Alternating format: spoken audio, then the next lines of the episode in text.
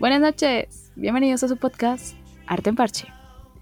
Primero que todo, quiero decirles que estoy muy, muy emocionada de este episodio, porque logramos hacer la invitación especial a este programa a una artista increíble llamada Annette Rajet, una artista española, poeta, fotógrafa, artista visual, eh, actriz de teatro. Definitivamente esa mujer es una tesa. Me van a escuchar siendo muy su fan. lo siento, pero lo soy. Y de seguro la charla les va a motivar muchísimo porque créanme que para mí fue muy, muy motivadora y muy importante. Así que los invito a que la escuchen hasta el final, nos dejen sus comentarios en nuestro Instagram, arroba parche. Y también de antemano les pido disculpas porque quizás la calidad del sonido no era mejor por algunos problemas técnicos que tuvimos, pero créanme que el contenido es de lo mejor y la calidad es inigualable. Así que bienvenidos, tomes algo y escúchenos un rato.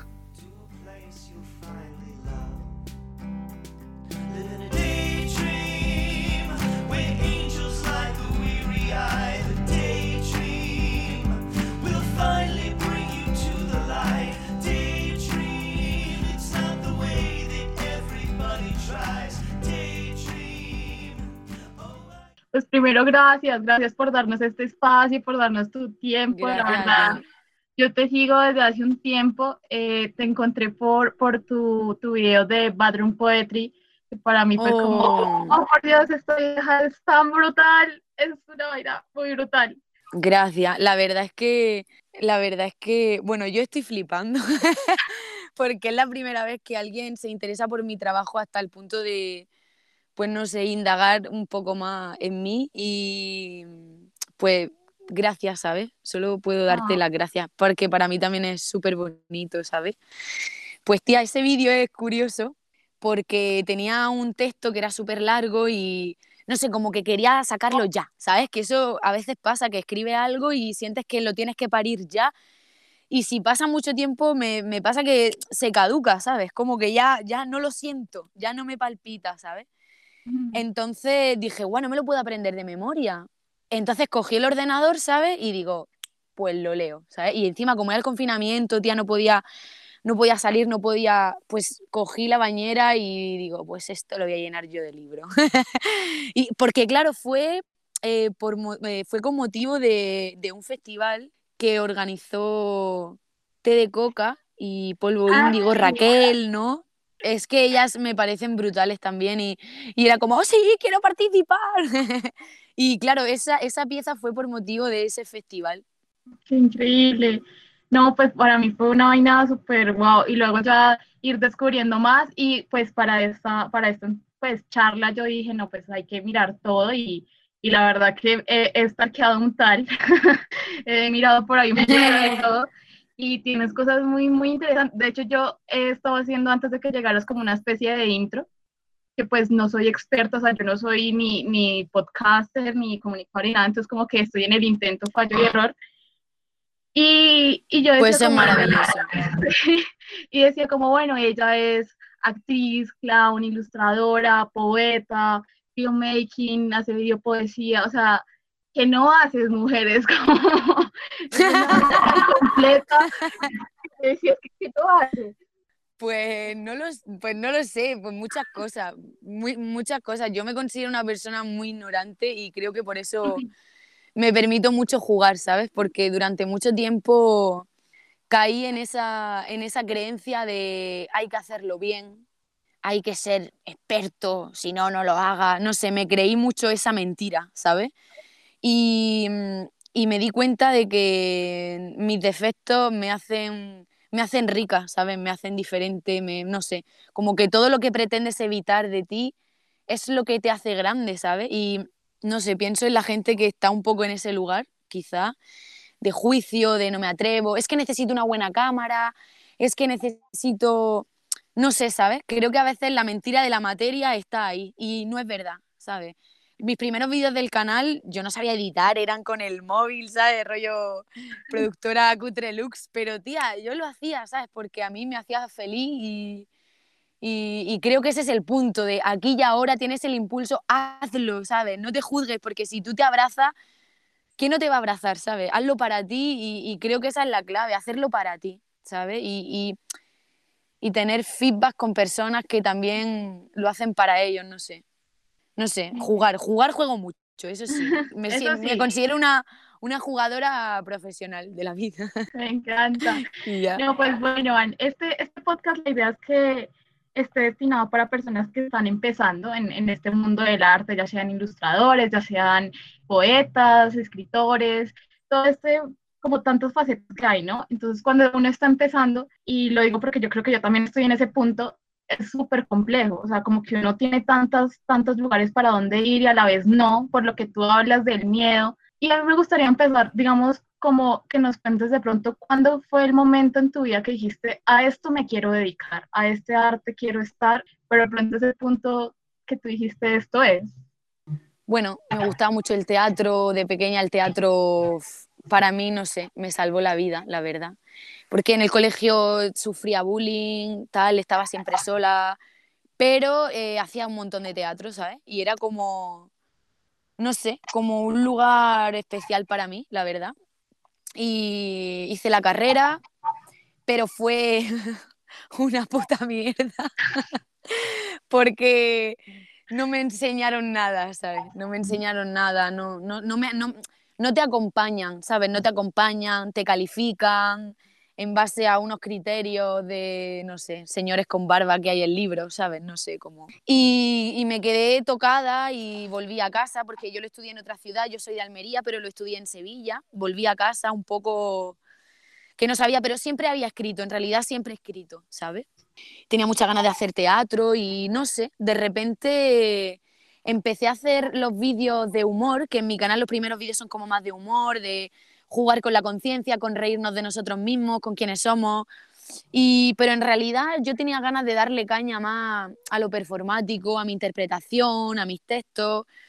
Y no sé, por ahí como que fui escuchándome, ¿sabes? Esa es la verdad. Porque en realidad yo creo que todas las personas que quieren hacer un montón de cosas y tienen miedo y en el fondo sabes lo que quieres, ¿sabes? En el fondo sabes totalmente lo que quieres, pero, pero ahí hay un miedo, ¿no? Pero, pero si te deja oír y confía y, y no sé, supongo que el estar sola en, en mi ciudad, no, no sé, no, no, estoy muy en contacto con muchos actores, no me gusta...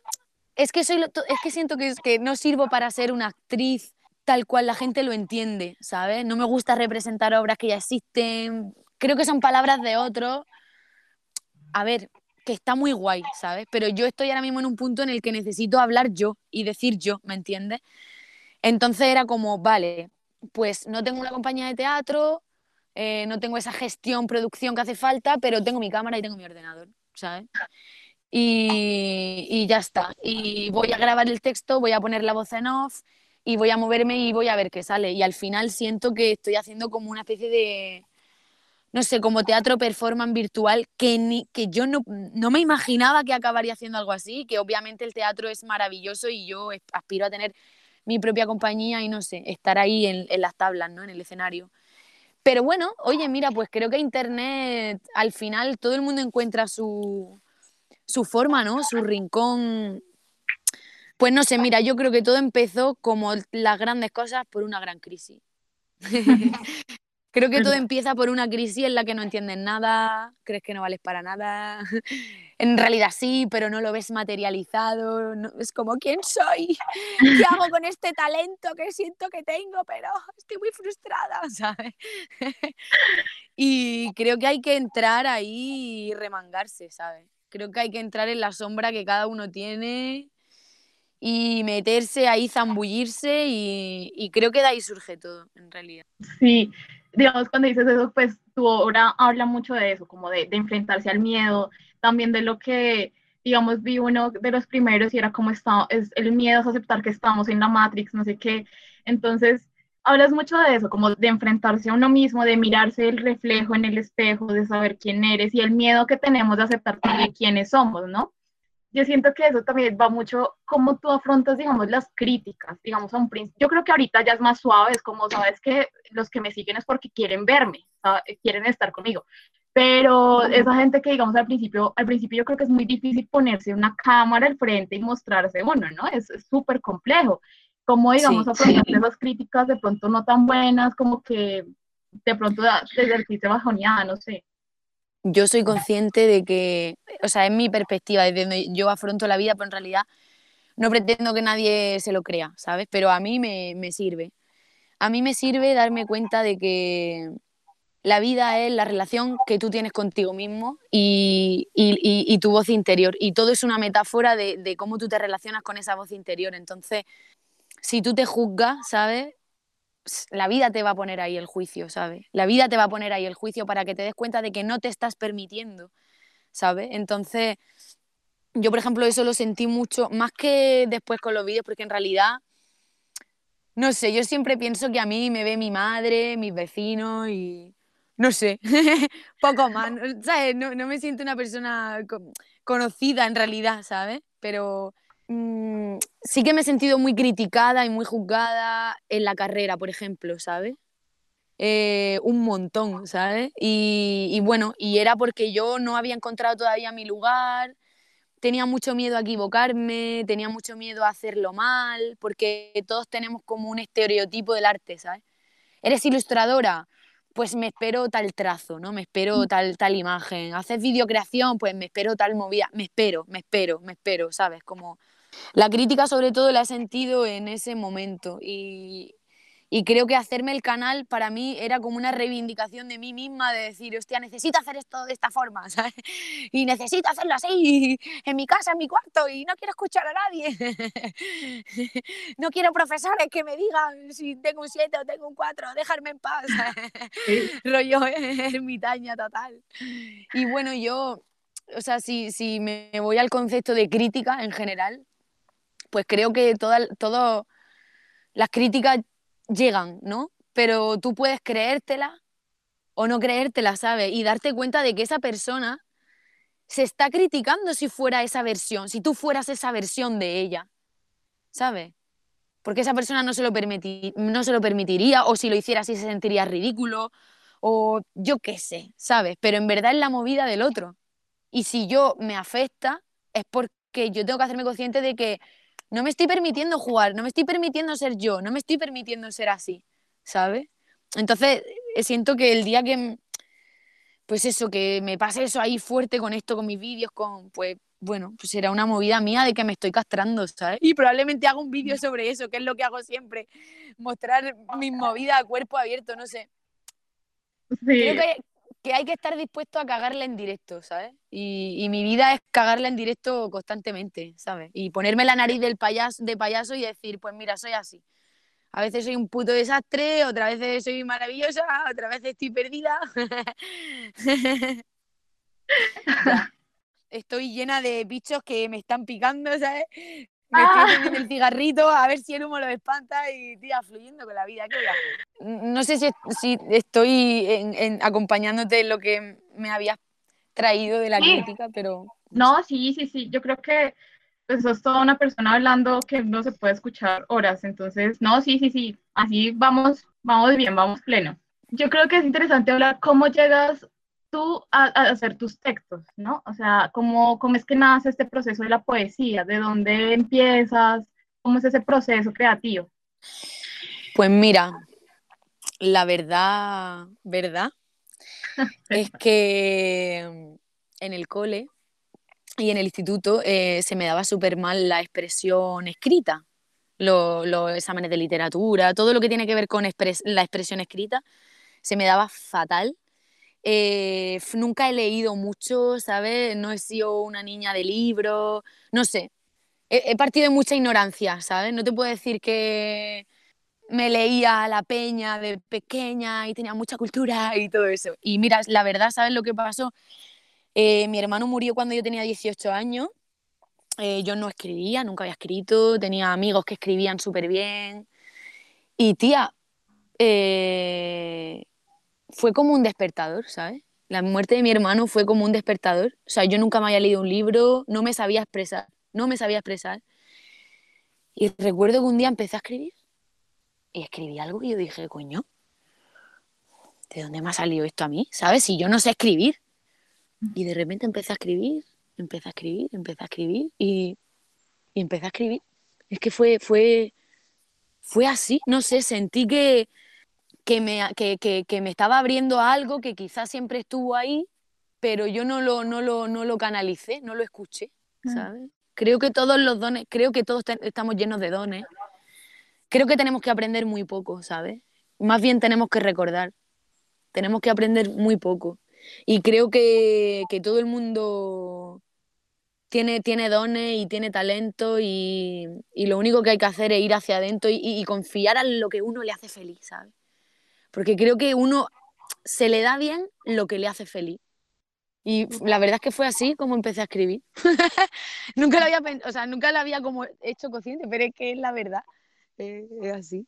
Claro, no, súper fuerte, súper fuerte lo de tu hermano. La verdad, pues, jeje y todo, pero siento que son de esos momentos en que uno lo, lo marcan de por vida, ¿no? O sea, es algo que te, tú vas a llevar siempre. Y qué bueno que de pronto de algo tan, tan terrible, pues hubieras sacado eso, ¿no? La, la poesía, el arte de escribir. Y yo siento que digamos, no sé si te ha pasado que en tu obra a veces el escribir es, bueno, es catártico, es como una catarsis, y, pero te duele, de pronto hay algunos escritos que hasta duelen escribirlos.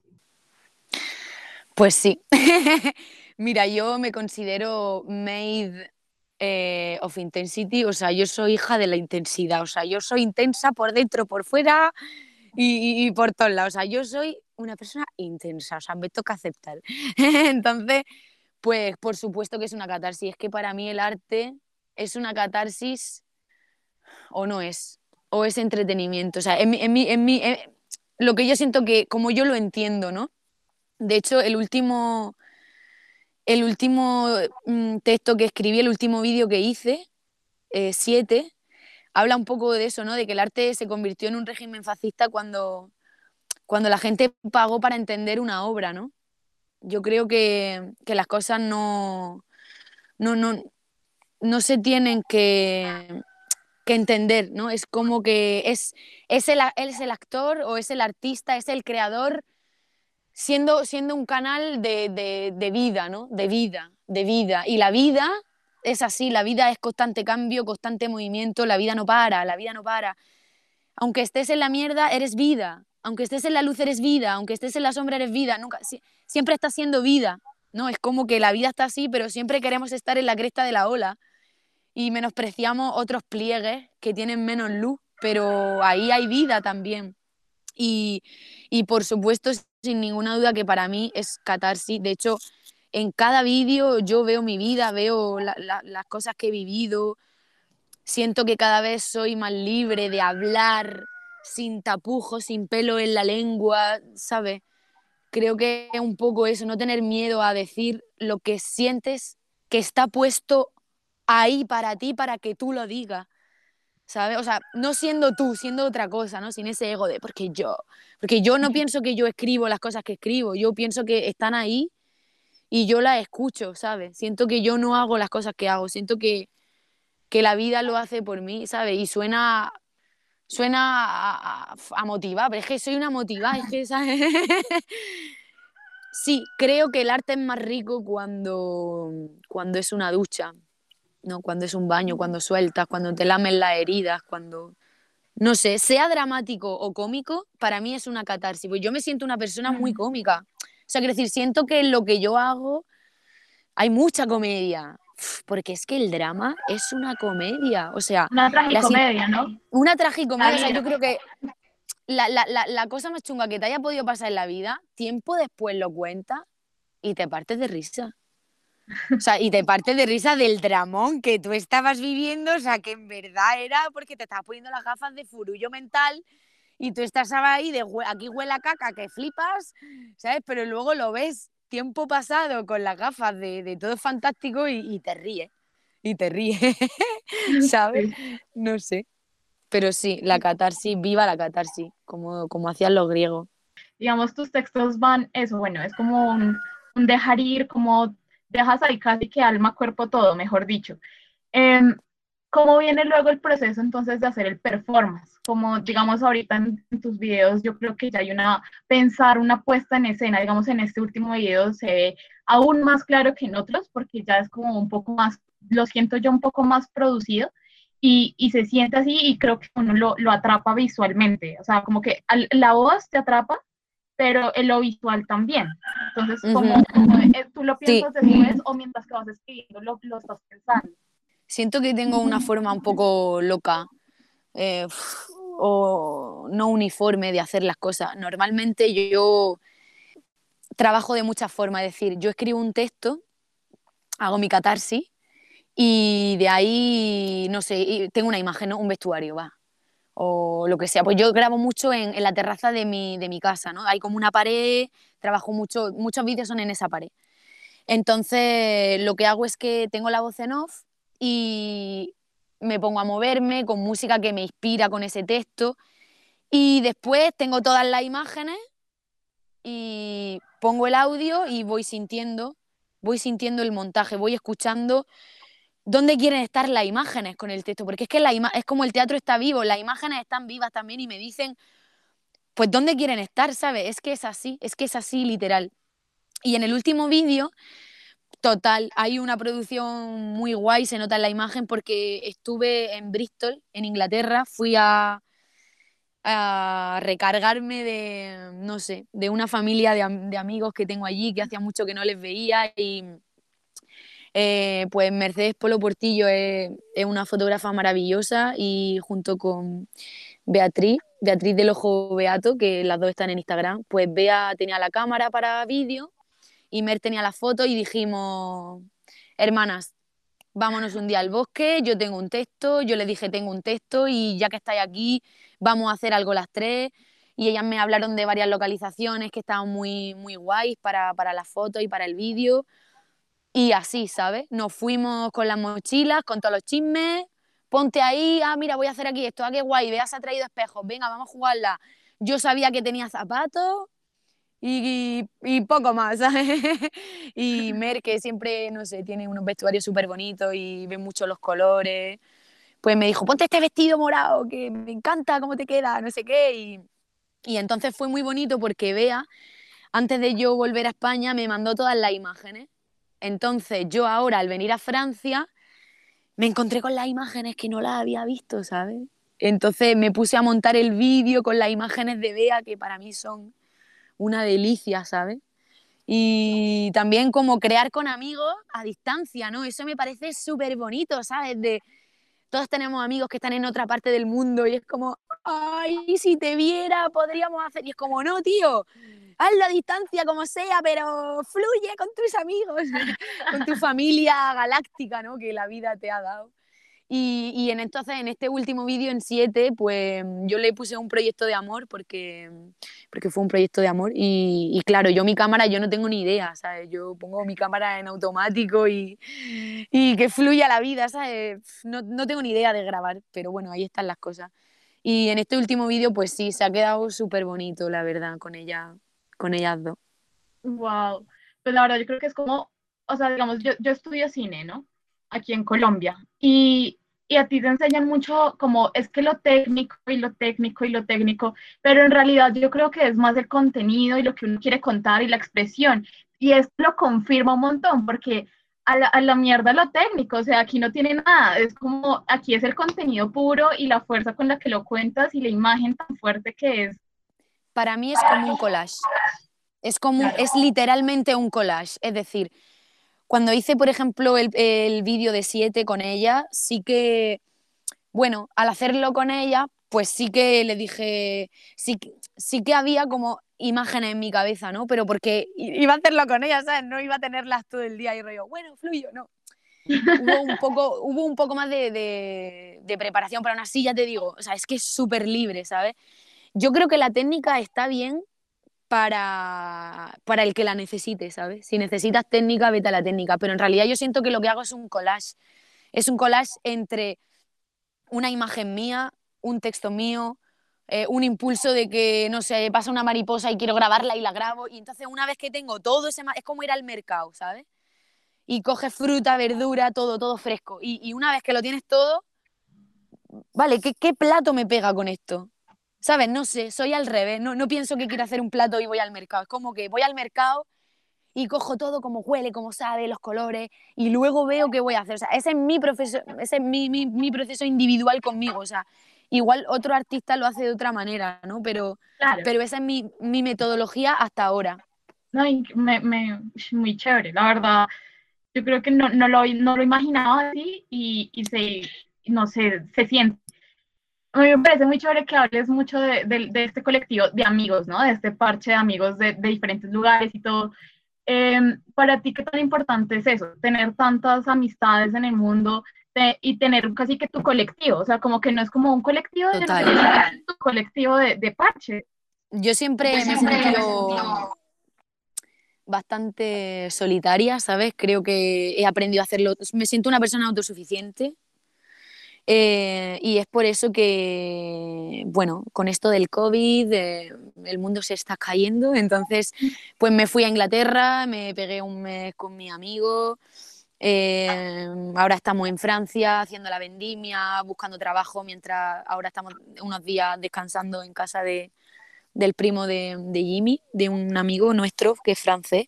Y mm, yo creo que y estamos aprovechando a tope, a tope. De hecho, ahora Mary y yo voy a hacer otro vídeo, con ella vamos a hacer otro vídeo, eh, un poco sobre esto, sobre esto que estamos viviendo.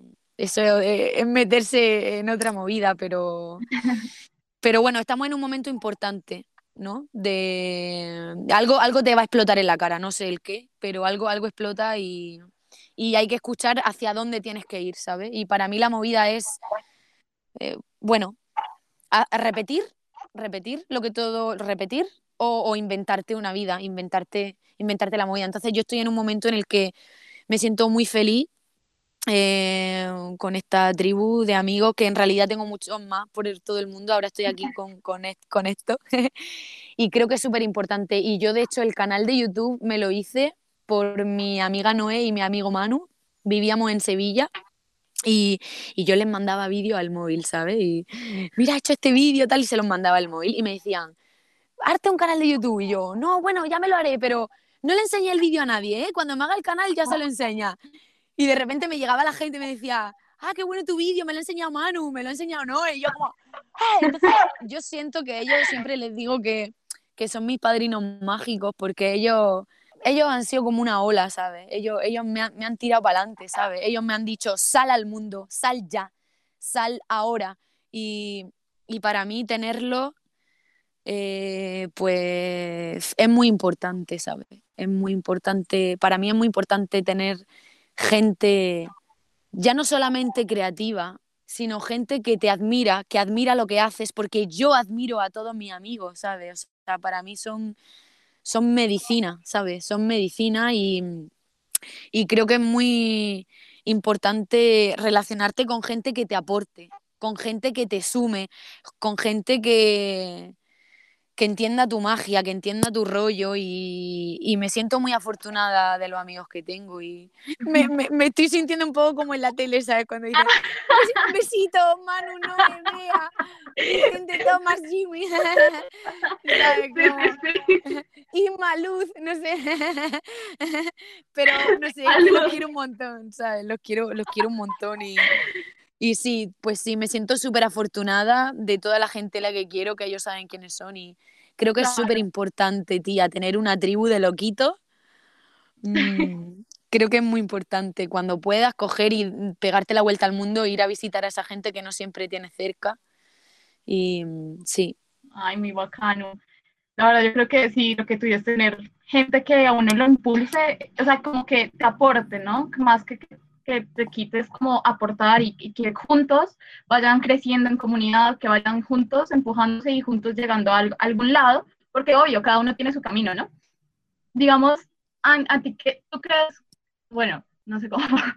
¿Qué crees que te hace falta explorar más? Obviamente mil cosas, porque vos sos como explorar cada día, pero ¿qué sientes que de pronto le vas a meter como más fuerza o qué sientes que de pronto aún estás olvidando un poco, pero lo tienes presente en tu vida? Pues mira, em, ahora me falta, voy al camino del teatro, voy a explorar el teatro, ese presente del teatro purito, purito teatro, porque siento que, bueno, mi canal me ha permitido encontrar un poco mi lenguaje, mi código, hasta ahora, ¿no? Que siempre está mutando. Me ha permitido darme cuenta de que, pues de que tengo cosas que contar y ahora me falta en enero me voy a ir a, vivir a Barcelona, empiezo en, un laboratorio de teatro súper bonito que hay allí, de una mujer que es chilena, súper bonita, que se llama Jessica Walker. Y mm, de hecho hay becas para eh, la, gente que vive en Latinoamérica, o sea, es brutal. Ahí lo dejo. Y, sí, total, eh, se llama Escuela Teatro Laboratorio Jessica Walker y bueno, yo llevo como cuatro o cinco años queriendo entrar en ese laboratorio, pero tú sabes, tenía miedo, no sé, era como irme a otra ciudad, encontrar trabajo y estar esclavizada trabajando, no voy a poder crear, era como una creencia súper estúpida, ¿sabes? Decir, pero vamos a ver, vamos a ver, o sea, ¿en serio me estás diciendo que o te quedas en tu pueblo, ciudad, porque mi ciudad es muy pequeña, ¿no? No sé. O, te vas y te esclavizas, ¿no? Es como, tía, pero qué puta mierda de mm. lógica es esta, ¿sabes? Y ya está, estoy matriculada, entro en enero y estoy muy feliz. Y el teatro, el teatro es, lo, lo siguiente, ¿sabes? Hacer, hacer mi movida en el presente para el público. Es lo que más me apetece, siento que es el momento de, de hacerlo. ¡Ay, me encanta! ¡Felicidades! Muchas gracias. Sí, una nueva etapa total. Claro. Ah, ¿Cómo sientes que está ahorita la movida artística actualmente? Digamos, con todo lo que está pasando, digamos, en Colombia ahorita es, no solo nos afecta el virus, sino que tenemos un montón de cosas también políticas y sociales que nos afectan todos los días. Hay, hay protestas, hay, hay violencia, digamos, en, en, pues obviamente en el campo siempre ha estado la violencia y siempre la hemos sentido, pero ahorita entonces la sentimos más en la ciudad y, como que todo se está mezclando y vivimos en un país violento. No sé, digamos, eh, si tú en donde estás, que eres una mujer, yo creo que casi que de varios lugares, ¿cómo sientes que te ha afectado de pronto, si te ha afectado esa vaina política, social o del mundo actual? ¿Cómo, cómo, lo, cómo lo has sentido? A ver, yo en ese sentido, me, yo me siento afortunada en este momento porque, eh, no sé, la peña está viviendo en el miedo, constantemente, desconfiando del, hijo, del vecino, del hermano, eh, todo el mundo es un infectado, eh, no sé, esta mm, puta movida de ciencia ficción, que no sé, no voy a entrar mucho más, pero la, peña está loca, no sé, esto es una locura. Entonces siento que ahora mismo yo no, no, no estoy viviendo eso, porque estoy ahora mismo en un país en el que no es obligatorio la mascarilla todo el tiempo, estoy en el bosque, estoy en el campo, no, estoy un poco en la civilización. Entonces, en ese sentido, agradezco a la vida y, me siento afortunada, pero soy consciente de que hay otras personas pues, que están viviendo otra realidad. ¿Sabes? Que tienen que trabajar, que tienen hijos, que no se pueden ir a hacer la vendimia con o sea, entiendo todo, ¿sabes? Entiendo todo. Y claro que afecta, creo que afecta a todo, creo que todo afecta. Eh, y creo que es importante a veces salir un poco de la movida de estar informado. O sea, creo que nunca hay que estar, no sé, yo es que desconfío de muchas cosas, ¿sabes?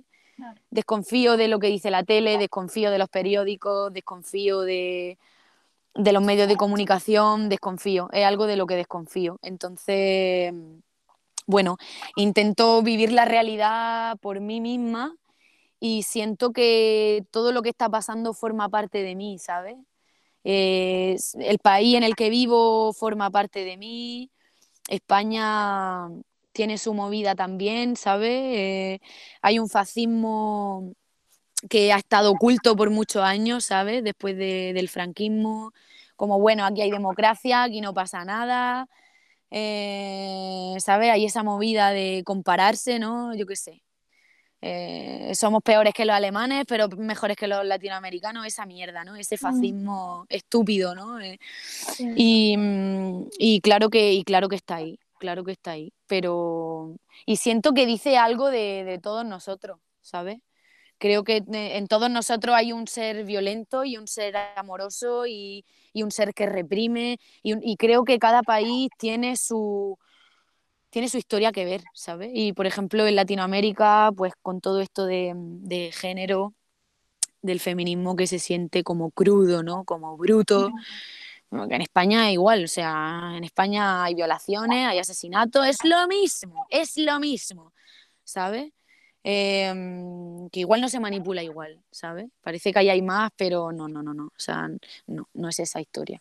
Y bueno, y, creo que también ahí vosotros, hostia, la estáis peleando fuerte, ¿sabes? Las mujeres ahí, yo tengo la sensación de que le están dando una caña, le están dando caña, ¿sabes? Y las mujeres están saliendo a decir estoy hasta el coño, ¿sabes? Y se va a enterar todo el mundo de que estoy hasta el coño, ¿sabes? Y, y no sé, yo desde aquí de España he sentido esa onda, he sentido esa vibración y he sentido ese, ese eco, ¿no? De esa realidad que mm, es que yo tengo una visión del mundo muy especial en el sentido de que yo creo que nada está separado de mí, ¿sabes? Y, y, es lo que dice mi texto, he aprendido más de señalarme que de apuntar, ¿sabes? Entonces, bueno, de alguna forma siento que todos los movimientos de lucha y reivindicativos a mí me sirven cuando me doy cuenta de que yo me lo he creído. Mm. Me he creído que puedes abusar de mí, me he creído que soy una puta mierda, me lo he creído, o sea, he entrado en el juego, me he puesto el disfraz y he entrado en la obra de teatro. Y yo ya no quiero ser más ese personaje. ¿Sabes? No quiero ser una mujer sumisa, no quiero, no quiero sentir que soy pequeña. Me hago responsable, ¿sabes? No, no culpable, no hay víctima. ¿Sabes? Me hago responsable de que me he creído esta lógica, pero yo me voy a inventar una nueva lógica, ¿sabes? Y en ese sentido es lo que, lo que yo... A mí la lucha me sirve cuando, cuando lucho desde ahí. Es cuando yo digo, vamos a luchar, porque estoy luchando contra mí misma, contra lo que yo creo que soy.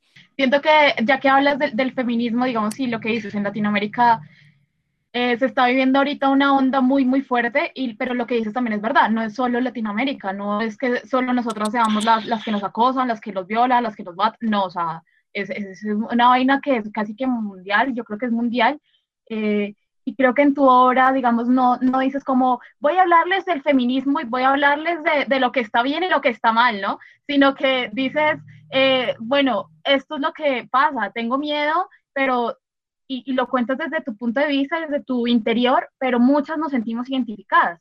Y eso ayuda a que varias personas alcen la voz, ¿no? También. Eh, ¿Cómo sientes, digamos, pues esa es mi perspectiva, desde espectadora, desde lectora eh, de tu obra, pero ¿cómo sientes que el feminismo está en tu obra? ¿Cómo, cómo, lo, cómo sientes esa movida? Hay un vídeo mío que ahora mismo no, no recuerdo el nombre, es un vídeo muy cortito eh, que habla sobre el maltrato un vídeo súper sencillo, de hecho ni siquiera estoy recitando, estoy hablando con mi acento andaluz ahí, ¿sabes? Porque quería hacerlo como súper íntimo, súper honesto. Y ese vídeo, eh, bueno, eh, son como unos papeles, ¿no? Por si alguien lo ve, son como unos papelitos que caen, que parecen como pájaros, no sé. Bueno, pues ese vídeo eh, lo recomiendo porque yo hice ese vídeo porque yo tuve una relación hace muchos años eh, y yo no sabía que estaba siendo una mujer maltratada. Esto es muy curioso, tía. Yo me di cuenta después de que había vivido un maltrato brutal, pero es que es muy fuerte, ¿no? Es muy fuerte que no, no, no era consciente. o, sea, o sea, sabía que me sentía como una puta mierda, pero tía, no, no, no tenía esa conciencia de, de mirar al otro y decir, me estás maltratando, hijo de puta, porque yo me estoy maltratando. O sea, porque yo te estoy permitiendo que me hagas esta movida. y, y, ese vídeo lo hice porque necesitaba sacar eso, ¿sabes? Necesitaba, pues, contarlo, contármelo a mí, contárselo al mundo. Y ese vídeo habla de que, de que, bueno, que me hago responsable porque quiero vivir en un mundo responsable, ¿sabes? Entonces, creo que toda víctima eh, si eres víctima, hay un maltratador por ahí suelto, ¿sabes? Y si eres maltratador, va a haber una víctima por ahí y un salvador. No sé, son como tres personajes que se correlacionan. Es como que siempre vas a tener una amiga que te está intentando salvar para que salgas de esa mierda, ¿sabes? O tú eres la amiga que salva a la otra, ¿no? Es como que, no sé, es curioso.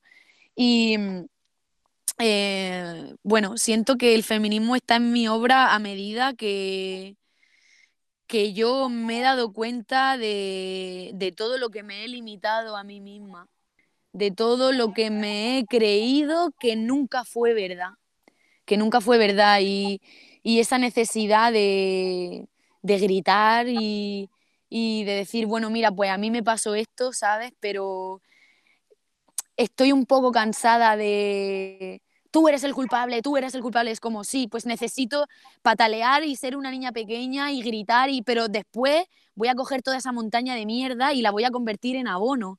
Y me voy a dar cuenta de que esa experiencia la he vivido yo y la he vivido para algo.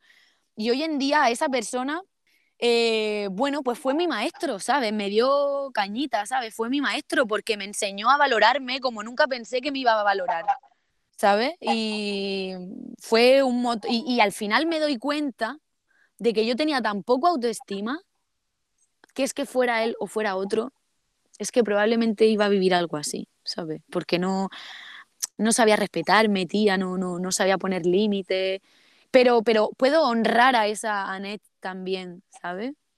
Porque me, me, ha enseñado me ha enseñado mucho y, y yo creo que, que no sé, todas las personas que han sufrido, que sufren maltrato, que, pues no sé, yo, yo lo que hice fue eh, tomar conciencia, ¿sabes? Decir, ¿por qué, ¿por qué me está pasando esto? ¿Por qué estoy viviendo esto? ¿Sabes? Porque, porque tú puedes dejar a esa persona, pero si tu cabeza no está amueblada, es que lo vas a traer en otro lugar, en otro lugar vas a vivir esa misma situación, porque no sabes decir no, no sabes decir para, no sabes no sé, te miras al espejo y no te sientes flamenca, ¿sabes? Como, como yo digo, no sé, no, no sé, no sé.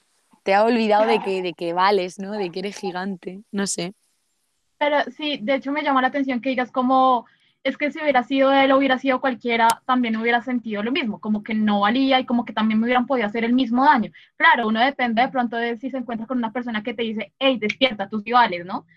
Ya ahí uno cambia de perspectiva y creo que eso muchas veces nos pasa, pero siento que lo que dices es porque nos han enseñado eso y venimos de una vaina que nos enseñan es a, que tú tienes que ser este papel, este papel de la madre, de la esposa, de, de la mujer callada, de la que no habla, de la que no piensa, y nos enseñan eso y hasta que lo creemos. Es verdad que nos han educado así, o sea, es verdad que hay una cultura, es verdad que hay una lógica que se repite, se repite, se repite a nivel familiar, social, es verdad. Pero para mí el arma, el arma es decir, vale, tomo conciencia, me lo he creído, me he creído esta vaina, pero ya no me la voy a creer más.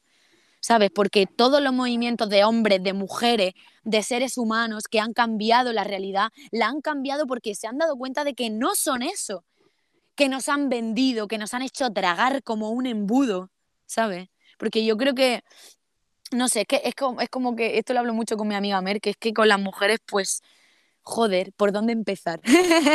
¿Por dónde coño empezar? O sea que, por supuesto, los hombres también tienen su movida, ¿sabes? Con, con, el, con el machismo, con el patriarcado, ellos también tienen su movida, que están castrados emocionalmente, que tienen su historia, ¿sabes? Yo estoy en paz con los hombres, tía, yo sí, sí, sí. no sé, no sé, no, ¿sabes? También hay una cultura ahí, ¿no? Como re, sí. tú tienes que ser el macho, tienes que, hablar más fuerte y tienes que ser claro, y no sientas. No me siento identificada con la gente que está enfadada.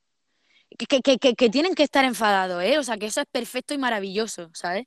Pero no, no, me siento identificada solo con lo que señala hacia afuera, ¿no? Porque, como dice un proverbio chino, un dedo está hacia afuera, pero tres dedos están mirándote. Entonces ahí hay, hay algo que hacer. Y, y yo creo que es la movida de mm, de cuando, cuando yo no estoy en mi lugar, cuando yo no estoy en mi lugar, mi lugar está vacío, cualquiera puede sentarse ahí, ¿sabes?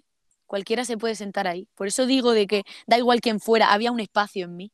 Yo no estaba ocupando mi lugar.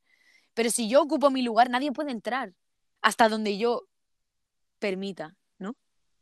Claro, yo siento que es como una vaina como eh, cuando uno señale y es como una etapa del odio, ¿no? Como decir, como todos son los culpables menos yo, pero uno lo que dices, uno debe aceptar una responsabilidad, no sentirte culpable, no sentirte una víctima, sino de sentir, ok, yo fui responsable porque lo que dices, me lo creí y, y yo creo que también es ahorita no es un tema de, de, de señalar, sino es de, de, enseñar, de decir, bueno, esto está pasando, ¿cómo, cómo dialogarlo? Y realmente odiar no está mal, ¿sabes? Nada está mal ¿sabes? O sea, no está mal enfadarte, no está mal odiarte, no está mal avergonzarte, porque todas las víctimas de todo, esto es muy, esto a mí me, me parece súper curioso, tío, que la vergüenza la siente la víctima, no la siente el acosador, no la siente el agresor, la vergüenza la siente la víctima, ¿sabes? Y para mí no, es- no está, o sea, de hecho creo que es importante pasar, creo que es importante sacar la rabia.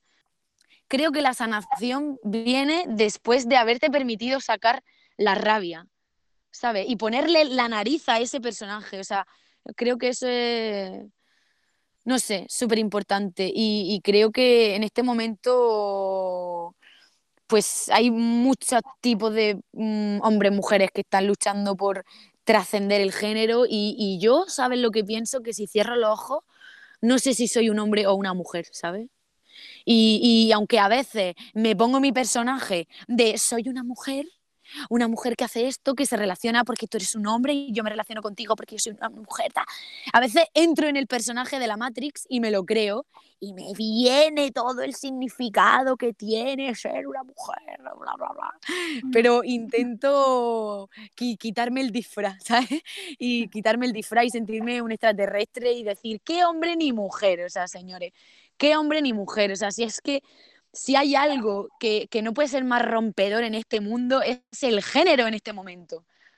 ¿Sabes? O sea, con, e- con los niños transexuales, o sea, es que me parece una maravilla la libertad que hay en muchas partes del mundo. ¿Sabes? Que un niño con cuatro años le dice a su madre, mamá, eh, me quiero llamar, eh, yo qué sé, me quiero llamar Alba, no me quiero llamar Andrés.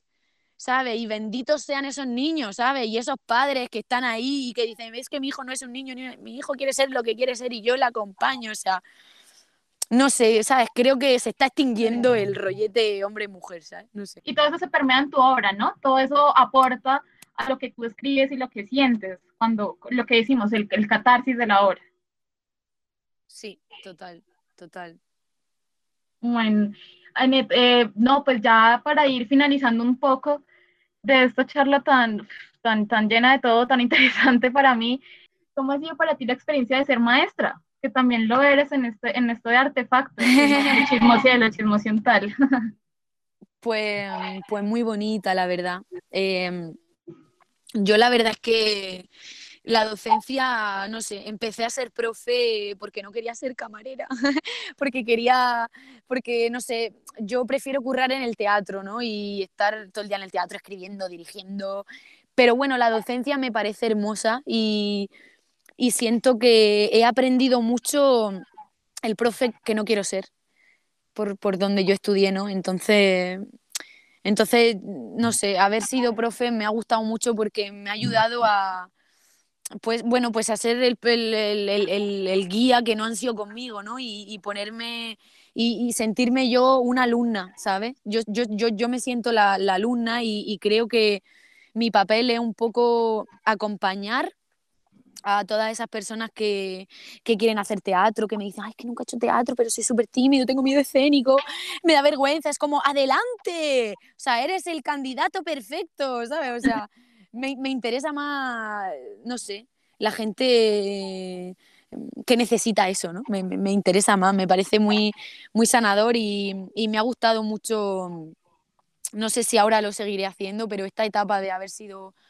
guía, pues mm, me ha gustado mucho porque creo que para mí la clave está en acompañar, ¿sabes? No en domesticar y que seas un molde de lo que es interpretar, dibujar, cantar. No, acompañarte a ti en tu código, en tu huella dactilar, en, en tu lenguaje, en lo que tú tienes que aportar, sacar lo que tú tienes para ti y, para el mundo. Creo que esa es la clave de la docencia para mí. Me encanta. Sí, sí, algo que decías eso, como, como no quiero ser el maestro que fueron conmigo. Y yo creo que, pues ya lo he dicho, en, este es el tercer episodio que grabo, este es el, el tercer intento podcastero que hago.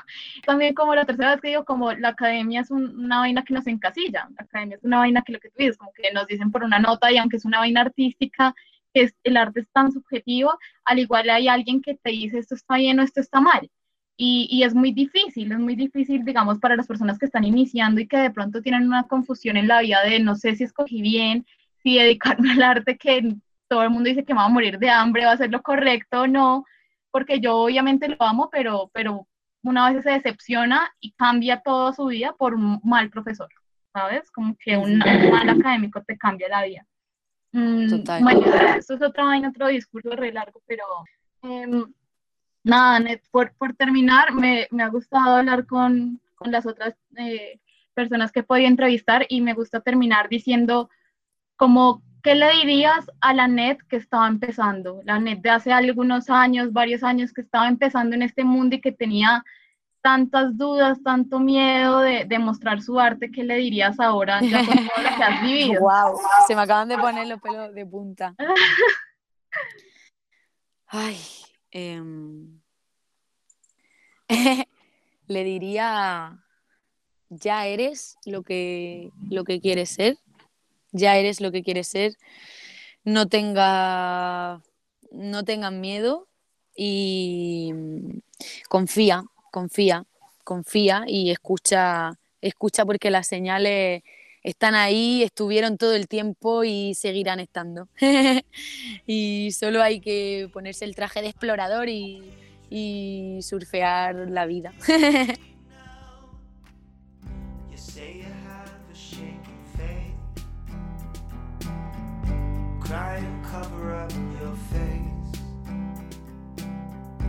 I don't watch you die. So listen up and start to fly. Live in a daydream where angels.